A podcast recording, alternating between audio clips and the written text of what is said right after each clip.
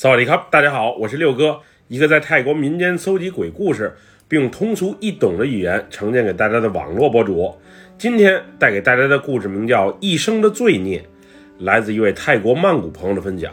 接下来，就让我们一起进入到这个故事当中。在人生的过往中，有时一时的错误需要用一生去弥补。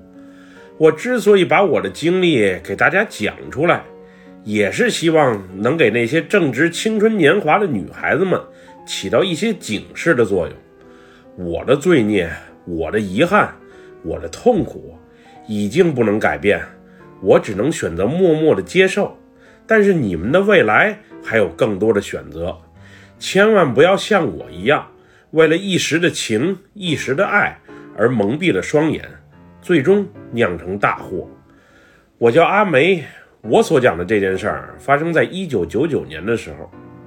从小，我爸妈就离婚了，后来他们分别有了各自的家庭，而我也就尴尬的成为了俩人生活中多余的那个。从小学开始就一直在寄宿学校生活的我，虽然在零花钱上一直都不缺，但是因为得不到爱，得不到父母的庇护，导致我的性格比较孤僻。并且也时常成为校园霸凌的对象。我的美貌，我的聪慧，成为了某些同学眼中的威胁。他们孤立我，诋毁我，让男生们误以为我是个坏女孩。直到考上了大学之后，我才从这一切噩梦中解脱出来。大学的时候，有点臭钱的老爸给我在学校附近。买了间公寓，他说这算是对我考上大学的嘉奖，因为他的新家庭要移民去澳大利亚了，所以以后就不一定有机会再见面了。不过我的生活费还是会定期打到账户里去的。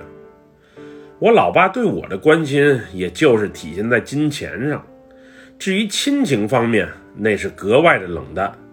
他好像刻意与我保持着距离。没猜错的话，应该是我后妈不是太喜欢我吧。上大学之后，我终于摆脱了那种被嫉妒、被霸凌的生活状态。随着时间的推移，我也慢慢自信、阳光了起来。那会儿我学的是工商管理专业，我的梦想就是能去国外留学，好好看看这个世界。当时同班一个叫阿威的男生，无论是在学习还是生活上。对我都是特别的关心，因为我从小就渴望被爱，渴望被人关心，所以在阿威对我表白之后，我俩很快就在一起了。我也不确定我对阿威到底是依赖还是爱，总之有他在身边，我是那么的有安全感。后来阿威也搬来我的公寓住，白天我们一起上课，晚上则过起了夫妻般的二人生活。原本同居的生活是那么的温馨和甜蜜，我也以为自己将是这个世界上最幸福的女孩，并憧憬着将来儿孙满堂的家庭生活。没想到大二第二学期的时候，我的意外怀孕却让我从梦中猛然惊醒了。原以为自己在他的眼中是那么的重要，怀孕也顺理成章的让我们能走入到婚姻的殿堂。不过，当阿威知道我怀孕这件事之后，却对我格外的冷漠。后来更是借口父母有病而搬回家去住了。那会儿，阿威就是我的一切。我不想失去这份期盼已久的爱，于是想尽了各种办法来让他回心转意。后来，在我的不懈努力之下，阿威终于答应回到我的身边。不过，前提是。我必须除去肚中的胎儿，因为他还没有准备好当父亲，而且如果他家里人知道这事儿的话，我们可能也就没有未来了。阿威当时答应我，大学毕业之后，等他接管了家族的生意，会风风光光的娶我进家门。而已经为爱冲昏头脑的我，那时竟然单纯的相信了。那个堕胎的小诊所是阿威联系的，因为肚中的胎儿已经有四个月大了，所以不想要孩子的我俩也只有这一条路可选择了。本来堕胎在泰国就是违法的，那会儿查的也严，所以我是冒着很大的风险去做的这个手术。因为小诊所条件有限，再加上我心理压力也大，所以做完人流手术的我感到身体特别的不舒服。说句实话，我是挺想要这个孩子的，毕竟他是一条鲜活的生命。我如此自私草率地剥夺了他生的权利，确实是太罪恶了。不过那时的我，为了我和阿威的将来，也确实没有更好的选择了。原以为堕完胎之后，阿威会像以前一样呵护我、爱着我，不过也就过了没多久，他却从我的人生中毫无征兆地消失了。他连个人物品从我公寓都没拿。也没和学校请假，就突然一下不见了。那会儿的我是那么的无助与难受。我也曾去他家族企业里找过他，不过却没人搭理我，在乎我。后来一个好心的姐姐告诉我，阿威应该是去英国了，家里安排的，走了很突然，并劝我不要再来这里闹了，一点结果都不会有的。我也努力尝试过找阿威，不过在那个年代，网络也不发达，这无疑是大海捞针。随着时间的推移，后来我则彻底放弃了，也慢慢开始接受了现实。虽然曾经甜蜜的爱情已经逝去，不过生活还得继续。于是我努力去适应没有阿威的生活，并让自己重回正轨。不过堕胎之后的我。身体却差了很多，不仅时常感到莫名的寒冷，还经常偏头疼、失眠。我以前是个身体挺健康的女孩，不过现在因为偏头疼，上课的时候注意力难以集中，晚上睡觉的时候也因为失眠而根本就休息不好，即使能短暂的睡一会儿，也会因为种种噩梦所惊醒。那会儿，我经常能梦见一个满脸是血的小男孩出现在我的梦里，他的双手双脚好像还有些问题，总之站立是挺困难的。在梦里，有时他坐在我身上，并愤怒地瞅着我；有时他痛苦地在地上匍匐着，并发出婴儿般的啼哭声。终于，在一次梦境里，他不停地嘶吼着：“妈妈。”妈妈，你为什么要杀死我？我已经出生了，你为什么要杀死我？杀死我！你为什么？为什么？那时我才意识到，这个男孩可能就是我肚子里的那个胎儿。据说被堕胎的婴儿，他的灵魂是不能再去投胎的，而只能带着怨恨残留在这个世上。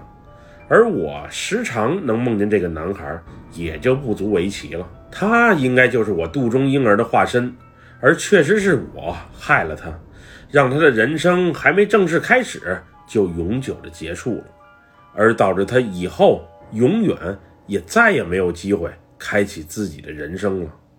虽然此后的日子，我是越来越认识到自己的错误，不过一切的一切都已经晚了。那会儿的我，不仅隔三差五就大病一场，而且万事都不是特别的顺，学上的是一塌糊涂，交朋友还时常被骗，自己做点小生意赔的那是一塌糊涂，追求我的男生更是没有一个真心的。那会儿因为常吃止疼药和安眠药，导致我的精神状态特别的不好。后来我再头疼的时候吃药。根本就不管用了，而且晚上即使吃安眠药睡着了，也会再次梦见那个面目狰狞且带着愤恨的男孩。后来我索性接受了这个事实，并靠夜生活的酒精和疯狂来摆脱这一切所带来的烦恼。无论是从酒精上还是肉体上，只要能给我带来快感，能让我开心，我就毫不犹豫地去做。终于在一次忘我的大醉之后，我彻底失去了意识。当我再次醒来的时候，我已经是躺在医院的病床上了。那会儿我的意识是清醒的，但是身体却动不了，说话发声也成为了奢望。迷迷糊糊之中，那个男孩再次出现在我的身边，并慢慢的爬上了我所在的病床，最后更是一下坐在了我胸口的位置。当时他的挤压导致我根本就喘不过来气儿。我尝试移动着自己的身体，但却丝毫没有用。只记得那个男孩再次用恶狠狠的眼神瞅着我，并且冰冷冷地说道。妈妈，妈妈，我要把你带走，我要把你一起带走。我想让你来陪我，来陪我，来陪我。虽然我的潜意识里是挣扎状态，不过却无济于事。我除了呼吸逐渐困难，慢慢陷入了昏迷，什么也做不了。直到连在我身上的心电监测仪发出了报警声。医生、护士赶到我的身旁，那个男孩，也就是我孩子的鬼魂，才消失的。后来我才得知，一起去酒吧的朋友把我送到医院之后，就全都走了，没人愿意留下来陪我。医院更是连我家人也联系不上。如果那晚我要是真发生了什么事儿，那就只有找社会救助部门的人来处理了。后来，一个小护士看我情况稍微好转之后，诺诺的过来问了一句：“问我这医药费谁来交？有没有保险？又或是需不需要帮着联系家人或朋友？”当时的我直接从随身的小挎包里拿出银行卡递了出去。虽然爸妈每月不少给我钱，但我的人生此时也仅仅剩下他们所给的那些钱了。亲人没有，朋友也没有，我这二十年真是活得太憋屈了。在医院住了两个晚上之后，医生建议我好好休息一段时间，并千万别再熬夜了。至于头疼和失眠，从我身体检查上也看不出来问题，估计是精神压力太大造成的。建议我有条件的话，可以去看看心理医生。那天我是独自一人从医院打车回的家，而随即出租车司机的那一番话更是影响了我的一生。我上车没多久，车子刚驶出医院的大门，司机师傅就缓缓地开了口：“小姐，你相信这世界有鬼吗？”那会儿我还觉得奇怪，我就坐个车回家，你和我提这个话题干嘛？不过也确实是肚中胎儿的鬼魂给我搞得现如今心神不宁，于是我回了一句：“相信这世界上应该是有鬼的存在吧。”有件事儿我不知道该不该讲，我怕您会介意。”司机师傅说道。“您说吧，这人生我已经看透了，有什么您就直说吧。”从你上车的时候，我就看见一个小男孩跟着你。有机会去庙里帮他做做功德吧，在为时已晚之前。当时一听司机师傅这话，我先是一惊。我第一次坐你的车，我的过往也没和你说过，你是怎么知道我的事情的？难道你真有一双慧眼，能看出那个男孩的存在？于是我半信半疑地追问道。司机师傅，您真能看到那个男孩的存在？您可千万别吓唬我。至于信不信，就随你了。总之，他带着仇恨，也挺痛苦。我劝你赶紧帮帮他吧。万事皆有因，你要是听不懂，又或是不在乎，就当我什么都没说吧。司机师傅，您看的确实准，我就不瞒您说了。我这些日子都一直被他所折磨着。如果要做功德的话，去哪里做好呢？您能否帮着出出主意？去寺庙就行，哪个都行。不过，如果你要是真想好好赎罪的话，就去寺庙里出家吧。你对他造的孽消不了，只能靠做功德来减轻罪恶。司机师傅的这一番话。也让我陷入了沉思。我一直都把这个男孩的突然出现来当成负担看待。其实一切罪恶的根源都在我这里，逃避总归不是解决方式。既然冤有头债有主，我应该学会勇于承担才是。那个年代也没啥人有手机，虽然我挺想和司机师傅留个联系方式，不过只能遗憾作罢。下车前，司机师傅还鼓励我：“人生路很长，还需要积极面对。”后来进行了一番思想斗争之后，我才最终决定抛弃以前的生活方式，找个合适的寺庙好好清修一下。说是赎罪也好，说是迎接新生活也行。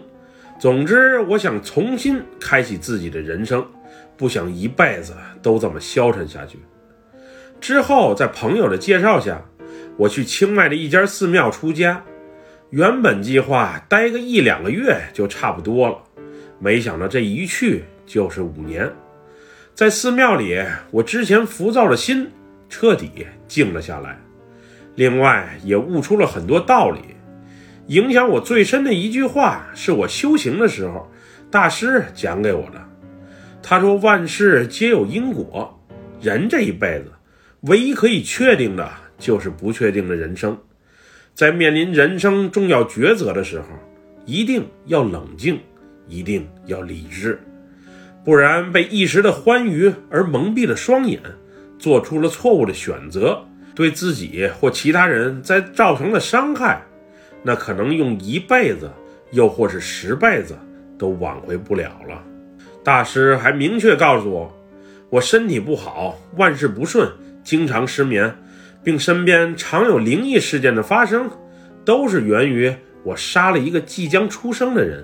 能投胎为人，是得经过千难万险的考验的。我就如此草率地毁灭了他生的希望，并且害得他不能再次投胎，所以他的怨气会一直萦绕着我，并伴随我的终生。那会儿，大师还说。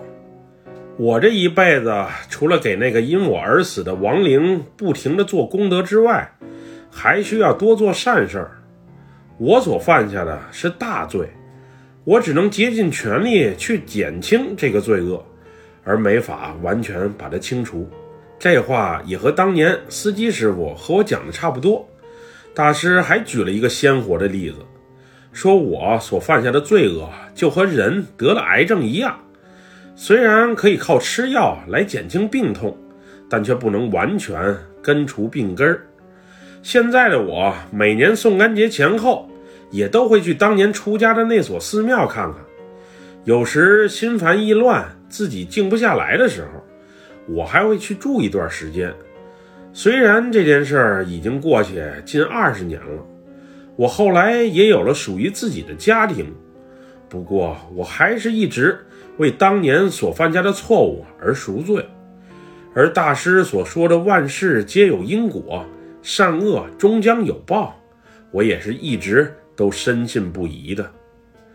反正现在的我努力过好每一天，珍惜身边的每一个人，力所能及的帮助和鼓励那些需要的人。